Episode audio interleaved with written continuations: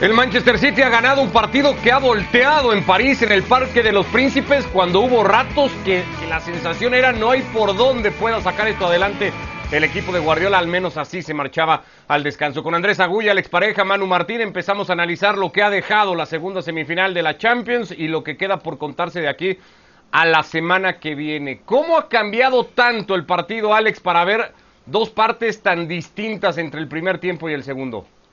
¿Qué tal? ¿Cómo estáis? Un abrazo para los tres. Eh, yo creo que cambia por las eh, directrices de los dos técnicos en el tiempo de descanso. Eh, en el primer tiempo, el Paris Saint-Germain se defendía igual que en el segundo, en un 4-4-2 con Neymar y con Mbappé totalmente libres, pero la diferencia es dónde coloca el bloque Pochettino, que lo coloca en la segunda parte mucho más cerca de su arco y sobre todo eh, Neymar y Mbappé, a diferencia de la primera parte donde quedaban totalmente descolgados, quedaban libres, también les pide que colaboren en la defensa, también les hace retroceder mucho más. Eso hace que todo el Paris Saint Germain vaya eh, juntándose con Keylor Navas y vaya simplemente a especular con el resultado, pero ya con la posibilidad de los contragolpes mucho más lejanos. Mbappé y Neymar tenían que correr mucho más que en la primera mitad. Eso por parte del PSG. Por parte del City, lo que hace Guardiola es quitar un extremo, mete a Foden, que en la primera parte estaba atornillado en la banda izquierda, lo mete como delantero centro para molestar a Kimpembe y a Marquinhos,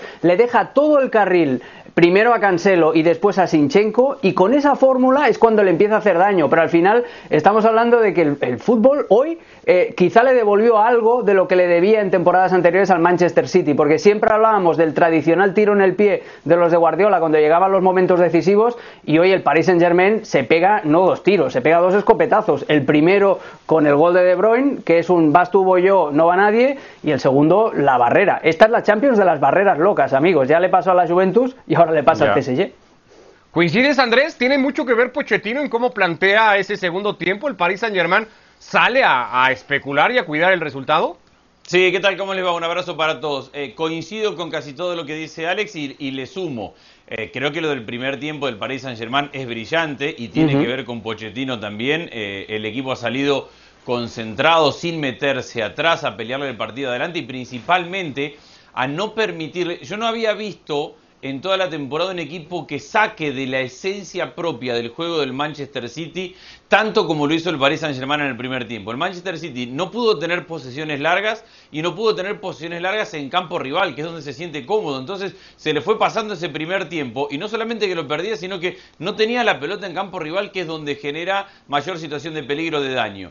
Y para el segundo tiempo, le sumo a lo que dice Alex, yo me imagino que en el entretiempo Guardiola habrá pegado un par de gritos y dice, estamos jugando con miedo. Porque al final de cuentas, si hay algo que cambia del primer tiempo al segundo es el, el nivel de agresividad para ir a presionar. En el primer tiempo, un equipo que, que es reconocible por su capacidad de ir y presionar la salida del equipo rival, era timorato para hacerlo. El City en el primer tiempo le dejó sacar la pelota prácticamente sin problemas al Paris Saint-Germain, con una sombra, con una con uno va, pero no todos con determinación. En cambio en el segundo tiempo, el bloque más bajo del Paris Saint-Germain y un equipo que es mucho más agresivo a la hora de presionar cambian. Y después, eso que dice Alex de, de la suerte, para mí ahí no solamente los eh, golpes de efecto, sino en los momentos que se dan esos golpes de efecto. Cuando, cuando el City dominaba pero no pasaba nada, el error de Keylor Navas para el 1 a 0. Antes que se termine de reacomodar, como a ver, ¿qué va a pasar ahora? ¿Cómo salimos de esto? ¿Cómo se reacomoda el partido? El de la barrera 2 a 0.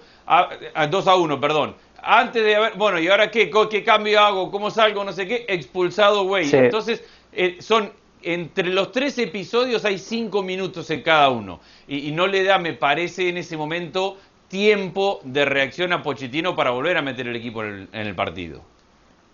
¿No lo pudo haber tenido antes del empate, Manu, o era todavía muy pronto en el segundo tiempo para que identificara a Pochettino que el partido ya había cambiado y que él iba a tener que hacer algo para que no se le viniera encima?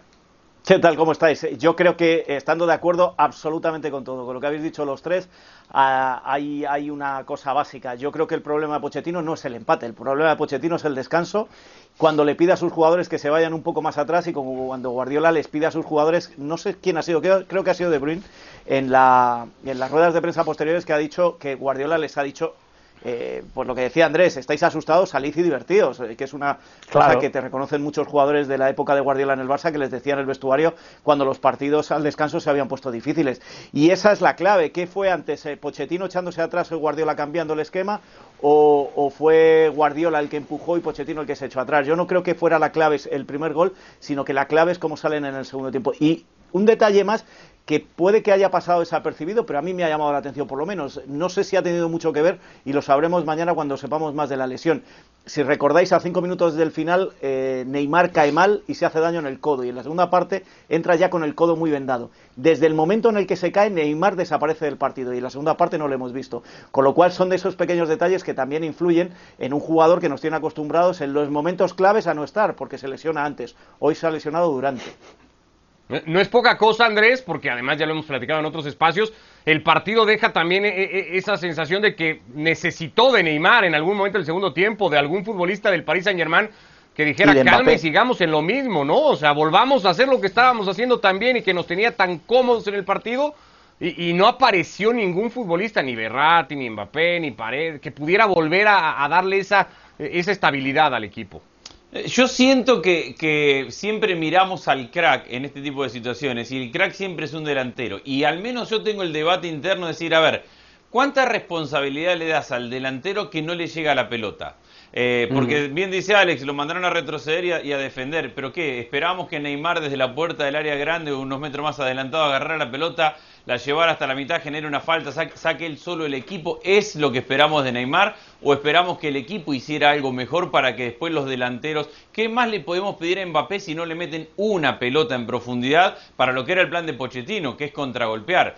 Y yo eh, me inclino mucho al tema de los, de los eh, golpes de efecto, porque en este plan de Pochettino de retroceder, de cederle la iniciativa y, de, marcar y de que el City tuviera la pelota y de esperar para contragolpear, hay una realidad, el City hoy fue incapaz de hacerle daño al Paris Saint-Germain. Estamos hablando que un gol vino por un error de Keylor Navas en un centro que, ni centro ni, ni, tiro al arco y por un error en la barrera. Pero el City, incluso en el segundo tiempo, cuando vino su mejor momento de fútbol, su momento de, posesión, de ataque posicional, de tenerla en campo rival, del cambio de Foden para adentro, de abrirle, que, que yo coincido, también cambió mucho el partido, no genera, y es algo que le ha pasado a Guardiola en este último, le pasó en, la Carabao Cup con el, con el Tottenham aún ganando, le ganó, le pasó con el Chelsea aún perdiendo en la FA Cup, le ha pasado en muchos partidos, todo muy lindo y es un juego perfecto en muchos escenarios, pero el City hoy fue incapaz, aún ganando el partido, aún contra uno menos y, y, aún como se dio el segundo tiempo, de generar genuinamente situaciones de gol. Por eso yo digo que, que son los golpes de efecto, porque en esos 15 minutos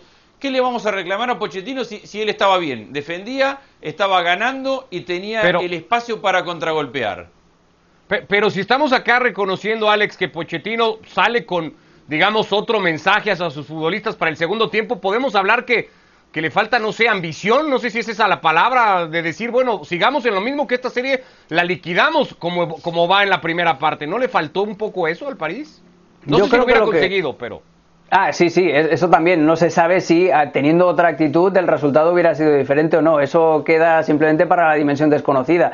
Pero eh, yo no sé. Eh, es que los, los, envía hacia atrás. Yo creo que lo que buscaba, y además teniendo en cuenta enfrentamientos anteriores entre Pochettino y Guardiola, no solamente en Inglaterra, sino también en la Liga Española, yo no sé si lo que buscaba era que el City se desesperara, porque estoy totalmente de acuerdo con lo que dice Andrés. O sea, el Manchester City tiene la suerte que le faltó en todas las eliminatorias anteriores. Y, ahí es donde, si está jugando sin delantero centro, si sabes que te, te hacen llegadas, pero no te crean, no te generan oportunidades claras, más allá de la chilena que que se inventa De Bruyne, pero es que no. Y el disparo de, Foden al final de la primera parte. Que ese disparo, mira, eso es otro de los momentos que dice Andrés.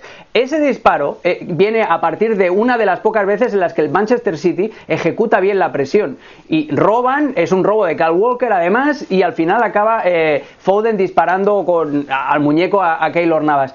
Esa yo creo que es la jugada que Guardiola les puso como ejemplo a sus futbolistas para que la segunda parte salieran a presionar más. Pero volviendo a lo que te decía de, de Pochettino, yo lo que creo es que teniendo en cuenta todos los precedentes anteriores, lo que buscaba era que lo que había pasado eh, casi siempre antes, que en situaciones eh, de ir por debajo en el marcador y de alta exigencia, donde realmente hay mucha presión, eh, Pochettino lo que esperaba era que el City se desesperara, era que se volviera loco, que empezaran a ir hacia adelante y cada vez se descuidaran más y estaba esperando agazapado su momento para marcar el segundo en un contragolpe. El problema es que tiene esa dificultad. que corren Claro, si retrasas a los dos que corren y si te esperas a que Mbappé en el minuto 75, en el minuto 80 de partido, tenga la misma frescura para correr 80 metros que en la primera parte cuando solo tenía que correr 40, pues es un cálculo muy arriesgado. A mí, a mí lo que me da la sensación es que este Paris Saint Germain, aunque el año pasado llegó a la final, le sigue faltando en este tipo de partidos cosas importantes. Es, es una historia que se ha repetido varias veces con Emery, con Rafa Benítez en, los últimos años, con Tuchel. Eh, el año pasado llegaron a la final también por las circunstancias en las que, en las que se jugó, pero parece que cuando le llega el momento clave, cuando todos esperábamos de, este partido semifinal que fuera muy parecido a los que vimos con el Bayern, que para mí es de lo mejor que he visto en los últimos años de fútbol, esos dos partidos, la segunda parte desaparece y es por ese conservadurismo. Por eso digo que, que, fue eh, Guardiola yéndose adelante o Pochettino yéndose atrás. ¿Cuál fue el primero de los dos que al inicio de la segunda parte mandó a sus jugadores a hacer eso?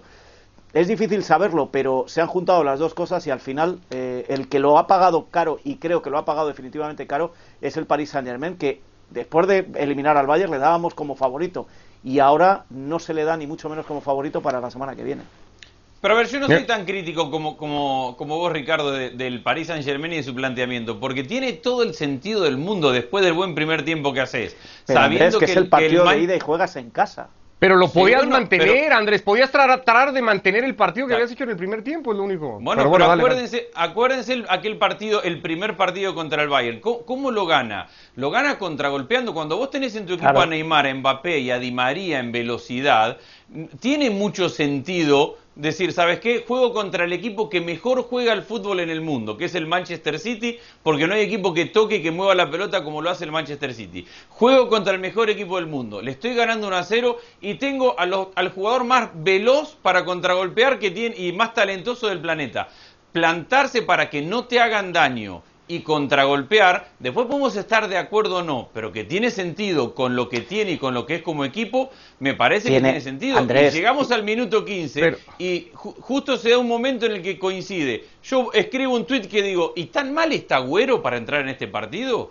Y justo cuando escribo eso y, bueno, y Sterling lo, vi muy mal el otro día, entonces ya lo sabía, porque no termina bien una jugada. Pero en el minuto 15 yo escribo ese tweet y De Bruyne mete un centro que termina en gol, porque hasta ese minuto el plan era mejor el del Paris Saint Germain, porque el Manchester City no podía patear al arco y estaba perdiendo el partido. Muy bien, estoy de acuerdo contigo Andrés, pero si tu plan es salir a la contra, no le pidas a los dos que más corren o a los tres que más corren, déjate uno arriba pero es que hemos, hemos visto en la frontal del área, es que he visto a Neymar sacar balones como último defensor y hacer cambios de juego a la otra banda cuando, cuando le estaba presionando.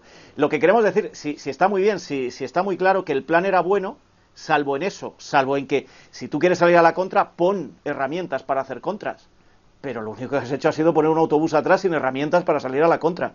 No era mala idea, aburrirles, sí, lo que vosotros queráis, pero al final daba la sensación de que te conformabas con el 1 a 0 y gracias, y había un partido de vuelta y estabas jugando en casa y te podían hacer un gol que vale doble después. ¿Y ahora qué hacemos? Eso es lo que quiero decir. No voy tanto a que no sea buena idea la de Pochettino, sino que ha sido mal ejecutada, sobre todo en uno o dos e-, elementos, que es dejar eh. o a Mbappé o a Neymar o a Di María que, estuvieran un poquito más arriba, nada más. Y yo no le pedía nada más. Claro. Eh, tienes toda la razón, mano. O sea, al menos uno de los dos, y en este caso tendría que ser Mbappé porque es el más veloz, debería haberse quedado descolgadísimo en el círculo central para que si hay un despeje, si hay un, balón que, va, que lo pueda atacar él y que se enfrente en, en, situación de ventaja con la defensa del sitio. Otra cosa es que Mbappé este, arranque 30 metros por detrás de la línea del centro del campo y la defensa del City le dé tiempo a verlos venir, a colocarse, a preparar las, las basculaciones, las ayudas, todo, todo eso. Y, hay un problema de base también, que es que el Paris Saint Germain, eh, incluso el año pasado cuando llegan a la final, eh, es confiar única y exclusivamente en el talento de los dos cracks, de, Mbappé y de Neymar. Hay muy poco juego colectivo de centro del campo hacia adelante. Hoy el Paris Saint Germain sí que la primera parte incluso se arriesgó sacando el balón desde atrás y salvo esa última de Phil Foden, eh, en la primera parte lo hizo todo perfecto. Pero un ataque posicional masticadito, ordenado, hace mucho tiempo que no se lo vemos al Paris Saint Germain porque se lo pilla todo a la velocidad de Mbappé. ¿eh? Tampoco lo tuvo el City. No, no, no, no, no es cierto. Yo lo único que digo, el City. Yo, lo único que, digo es, no, no, perdón Andrés, no valía decirle a los futbolistas al descanso, señores, vamos a tratar de salir 10, 15 minutos a mantener el partido como lo hemos tenido, a ver si nos da para hacer un segundo gol y después reculemos. Si en 10, 15 minutos vemos que el partido no nos está dando, reculemos y defendemos la ventaja. Pero a los 5 minutos del segundo tiempo, Andrés, el partido ya te contaba que el City iba a tener la pelota, que iba a asfixiar, como dijo Guardiola al rival y que iba a buscar a toda costa el empate. Hay una respuesta que es clara y que te da la razón y es el resultado. A ver, el resultado te da la razón. Perdieron por ese, por ese planteamiento, entonces desde ese punto de vista tenés razón. Ahora, si vos te pones en el lugar de quienes toman las decisiones y vos hoy te vas a dormir y sos pochetino y decís, a ver, ¿qué hice mal? Si yo tenía los 15 minutos del segundo tiempo el partido totalmente controlado y me lo empatan porque mi arquero se Pero es una eliminatoria, Andrés, que no vale, que no vale, que era el partido de ida y que solo tenías un gol a favor y que tenías que ir dentro de seis días a la casa del rival.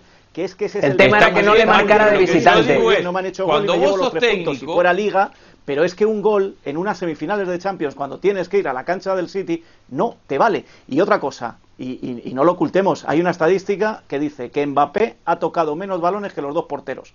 O sea, Mbappé hoy ha sido un desastre en la primera y en la segunda mitad, con lo cual había demasiados problemas ahí. Que sí, que está muy bien defenderse y salir al 1-0, pero que no te vale el 1-0, Andrés. No, no, es que no es para... A ver, yo puedo coincidir en que Neymar y Mbappé retroceden mucho y que eso es un error. Pero es que a mí no me parece un error plantear de contragolpe. Te repito, el City hoy no. genera, no genera una situación de gol. El City gana hoy sin generar, salvo la, presión del final del primer tiempo, que dice Alex, que termina con ese remate flojito de Foden. El City es incapaz. Entonces, no es que Pochettino dice, mandemos el equipo atrás y conformémonos con el 1 a 0. Mandemos el equipo atrás porque es la forma en la que yo creo, dice Pochettino, que no me van a hacer daño y que yo le puedo hacer daño al rival. Y creo que en, ese aspecto no le funciona mal la idea a Pochettino. Después hay cuestiones que, como dice Alex, le funciona en años anteriores al City no le funcionaban y que hoy le funcionaron. Que Keylor Navas te regale un gol, que la barrera se te abre y, te meten un gol en, cinco minutos, no te da tiempo a reaccionar como técnico. Por eso digo que, que, que analizar con el resultado opuesto, por errores puntuales, no por situaciones que tengan que ver con el juego, me parece que que yo me pongo en el lado de Pochettino y no sé qué hizo tan mal. sí, pero una cosa. no, pero una cosa. Estoy de acuerdo contigo, pero hizo una cosa mal. Hizo una cosa mal, Andrés. Por mucho que, que, digamos, y, y, lo vemos después del partido, pero si volviéramos a ver el partido en vivo, hay una cosa mal. Si tú lo que quieres es protegerte y aburrir, y es que estamos dando vueltas a lo mismo, y aburrir al Manchester City y buscar una contra, tendrás que usar las herramientas de la contra, pero es que no las usó. Y, además, el, Manchester City. pero, estaba saliendo bien para un 1-0 y no le vale en una, en una semifinal de Champions. Pero además, eh, Manu eh, y Andrés, como tú muy bien decías, Andrés, eh, el City no le estaba generando problemas al Paris Saint Germain. No había necesidad de recular tanto de saque, de inicio en la segunda, en la segunda parte. Porque si tú analizas la primera, dices, es que solo hemos concedido una oportunidad y fue en esa que nos hemos dormido sacando el balón desde atrás. Pero en ataque posicional, el City no nos ha hecho daño, no prácticamente no nos ha hecho cosquillas. ¿Qué necesidad tienes entonces de meter a tu equipo 30 metros más? Otra pregunta. ¿Y por recular tanto, el Manchester City le hizo daño?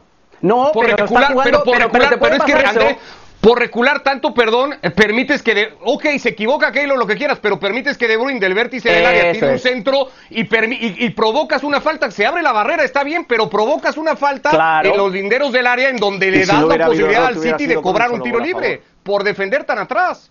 Claro. Sí, bueno, yo, entiendo lo que dicen. A mí me parece, y, obviamente el resultado les da la razón, porque el City ganó de visitante y metió dos goles. Yo digo que a veces el análisis tiene que ir más a, momentos. Este partido, para mí, y no voy a repetir otra vez lo mismo, puntuales, de errores puntuales y no de decisiones colectivas. Así lo veo yo. Me parece que, que los errores puntuales marcan el partido y que no le dan tiempo a Pochettino a plantar otra cosa, a, pensar otra cosa porque él siente que el partido está controlado hasta el minuto 15 y en dos errores, en tres errores, en lapsos de cinco minutos entre uno y otro, se le fue el partido. Pero Andrés, perderlo y se quedó con uno menos. Ricardo tiene razón en eso que dice. E, es mucho más peligroso, juegas, jugueteas mucho más con el peligro o con la posibilidad de que alguien cometa un error si estás defendiendo eh, en la frontal del área que si estás defendiendo a 15 metros por delante. También Alex es peligroso jugar eh, lo que le pasa a Foden en la, jugada de Foden del último tiempo. También te dice que es peligroso adelantarte ante un equipo como el Manchester City. No, pero la jugada si de Foden, adelantado, nadie te asegura que vas a jugar bien como lo hiciste todo el primer tiempo. No, pero si estás jugando... pelota también, también le das espacio al City. Pero si estás jugando bien, si estás jugando defensivamente, no has pasado ningún apuro, no hay motivo para cambiar, a no ser que te peguen un susto primero y te den y te dé tiempo a reaccionar. Y esa jugada que decías de Phil Foden es en una, en una salida, de intento de salida construida desde atrás del Paris Saint Germain. Tú puedes eh, eliminar esos riesgos diciendo, señores, aquí que no la saque nadie. Eh, Marquinhos, balón largo a Mbappé y si no, eh, buscamos la segunda, buscamos la segunda jugada, pero ya en el centro de la cancha. A, a eso voy puedes minimizar los riesgos sin, sin necesidad de recular tanto. Puedes decir, pues hoy no, arriesgamos tanto saliendo desde atrás, pero eso sí, no quiero que mi equipo juegue tan cerquita. Es, es todo cuestión de micro decisiones. ¿Perdió el partido o perdió la eliminatoria hoy Pochettino, Andrés? ¿O el Paris Saint-Germain? Para mí pierde el partido y obviamente el Manchester City es un gran candidato a, eliminar, pero yo no doy por perdido al, Paris Saint Germain. Yo creo que el Paris Saint Germain hoy ha mostrado que le puede competir al Manchester City. Que, que no es candidato, estamos totalmente de acuerdo. Que el Manchester City es un equipo que sabe muy bien manejar el partido cuando lo está ganando y tiene que tener la pelota, estamos totalmente de acuerdo. También es verdad que el Manchester City no sabe ser conservador, no sabe jugar a, no asumir muchos riesgos y, y, ya le ha pasado a Guardiola en su historia de Champions de perder partidos por querer ir por más y por mostrar que su fútbol está por encima de... Contra el Tottenham de eh, Pochettino, precisamente. Precisamente, sí. Entonces yo sí creo que el Manchester City es muy candidato porque tiene mucha calidad para manejarlo, pero no doy por muerto, como mucha gente da, al Paris Saint Germain por haber recibido dos goles de local. Creo que va, que va a competir y que tiene con qué competir. Es que sería una locura. Es que es el mismo equipo que ganó en el Camp Nou y que ganó en el, en el Allianz Arena, sí, en Múnich. Eh, eh, eh, no lo puedes descartar de ninguna de las maneras. Y las localidades han cambiado mucho, coincidamos con eso. Que, al hecho de no mm. tener público hoy Sí, jugás en casa, jugás de visitante, pero no genera el mismo impacto que en otros momentos. No, no, no podemos medir de la misma forma una localidad, un partido de visitante, que lo hacíamos en otras Champions, donde hay público y hay, y hay un ambiente que ahora es imposible recrear. Y esa es la última frontera mental, además, perdona Ricardo, para los jugadores del Manchester City. Hoy no les temblaron las piernas, pero ¿quién te dice a ti que ante esa presión asfixiante que tienen de este año sí, con lo que se han gastado, Guardiola, bueno, ya sabéis todos esos argumentos, que eso no le pase por la cabeza a, a los jugadores del City? Y basta que haya uno que dude, un Kyle Walker de turno que dude, para que el castillo de naipes empiece a temblar, ¿eh? Y recordad eh, otra cosa. Tú sí lo ves, ¿no, Manu? Ya, ya, ya muy cuesta arriba, perdón. Eh, no, no, no, no, no, yo estoy totalmente de acuerdo con el argumento de Andrés y ahora de, de Alex. Eh, yo simplemente os iba a añadir, la, la, última semifinal, las últimas semifinales que se jugaron de Champions a doble partido, es cierto que se jugó con público y demás, allí andaba de protagonista también Pochettino y, y bueno, y el Liverpool con el Barça y acordaros cómo se plantaron la final con unos partidos de ida complicados y en las vueltas teniendo que remontar, bueno, en el caso del, del Tottenham de Pochettino fue en la primera parte de la vuelta lo que le hace el Ayas y cómo en el último segundo del encuentro le da la vuelta y se mete en la final que se jugó en el Wanda. Por lo tanto, creo que hablando de semifinales de Champions y, la otra es exactamente igual, yo creo que es para quedarse delante de la televisión porque emociones fuertes vamos a tener la semana que viene de nuevo en este y en el otro partido. El PSG tiene que recuperar a Lucas Moura si quiere repetir el milagro de Pochettino. Ah, sí, sí, es verdad. Sí, es verdad. Ya lo iremos contando y nos iremos metiendo en los próximos días ya mucho más a la previa marcada, evidentemente también para los cuatro equipos por lo que pueda pasar el fin de semana. Hablamos un poquito y le damos un toquecito al partido de mañana. El Barça busca saltar el liderato, lo hace ante el Granada. Escuchamos a Ronald Koeman y nos metemos ya a detalle del partido. Estamos en un momento que sabemos que podemos ser líderes, pero yo creo que puede ser un premio, pero primero tenemos que ganar. Yo creo que siempre, como hemos dicho varias veces, que es partido a partido, pero si vuelves a por atrás, que bueno, es una situación que inesperada desde un tiempo cuando estuvimos con bastantes puntos de diferencia atrás. Entonces es, es, es, es algo grande que hemos logrado de poder eh, luchar por ganar la liga.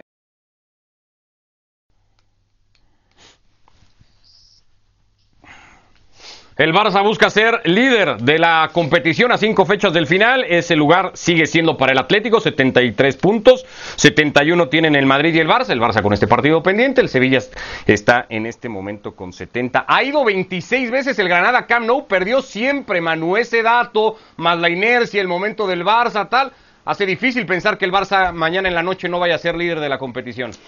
Y todos esos datos, con un Granada que ya ha hecho todo lo que tenía que hacer, lo ha hecho muy bien en Europa, en la Liga está lejos ahora mismo de la Champions, hace que en el Barça la sensación que había hoy era de ya hemos ganado el partido, ya somos líderes. Y eso es en lo que ha tenido que trabajar eh, Ronald Koeman y en lo que les ha dicho a los jugadores antes de empezar el partido. Señores, primero ganemos y luego celebremos, que parece que estamos celebrando sin haber ganado. El mayor peligro yo creo que del Barça mañana es el propio Barça. Y, y es por eso, porque se creen ya vencedores y líderes. Y luego hay un factor que es el cansancio. Se habla poco, pero este equipo también está muy cansado, está repitiendo alineaciones.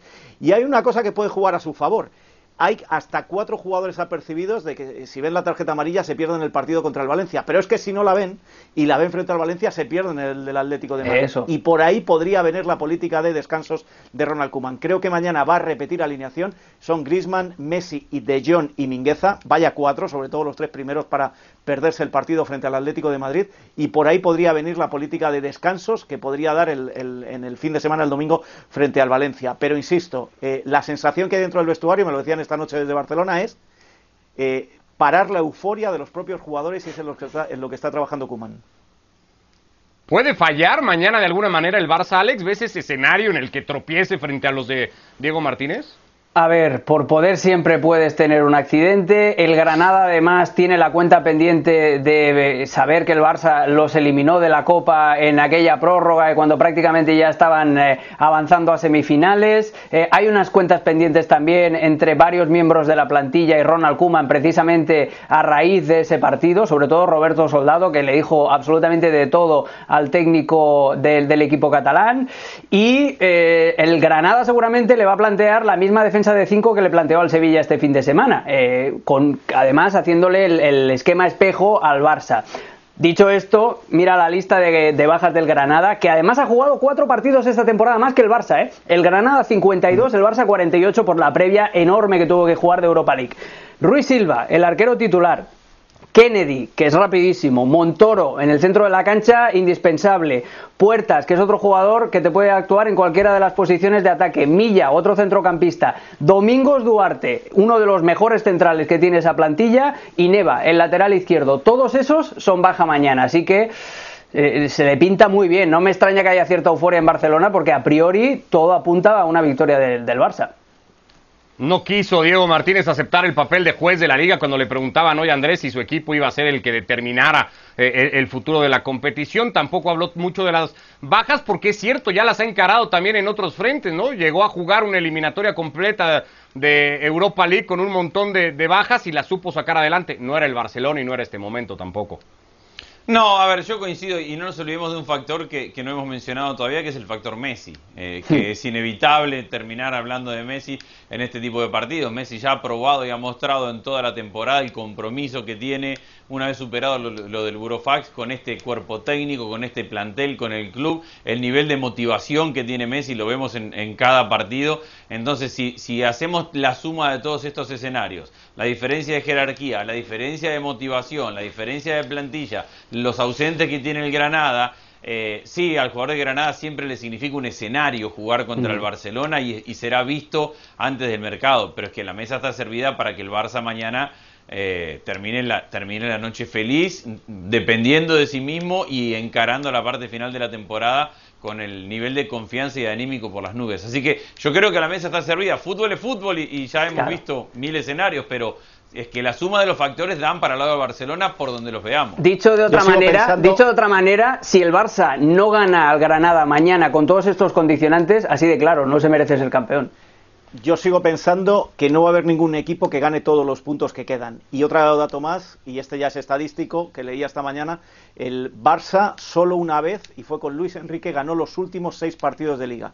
Aca- siempre ha acabado, incluso ganando ligas en la última jornada y todo, siempre ha acabado pinchando. Pidiendo la hora. cual, eh, todavía hay mucho, mucho que decidir, ¿eh? aunque gane mañana o pierda mañana. Sí, el partido inmediato es en Mestalla, con lo que pueda significar, más allá del momento del Valencia, y luego ese duelo directo con el Atlético. Ah, ah, Hay historia y tela de dónde cortar, y acá estaremos haciéndolo en distintas ediciones de Fuera de Juego. Nos vamos, Andrés, Alex, Manu. Abrazo a los tres. Chao, chao. Gracias. Mañana el resultado del Barça y las semifinales de Europa League. Acá las platicamos.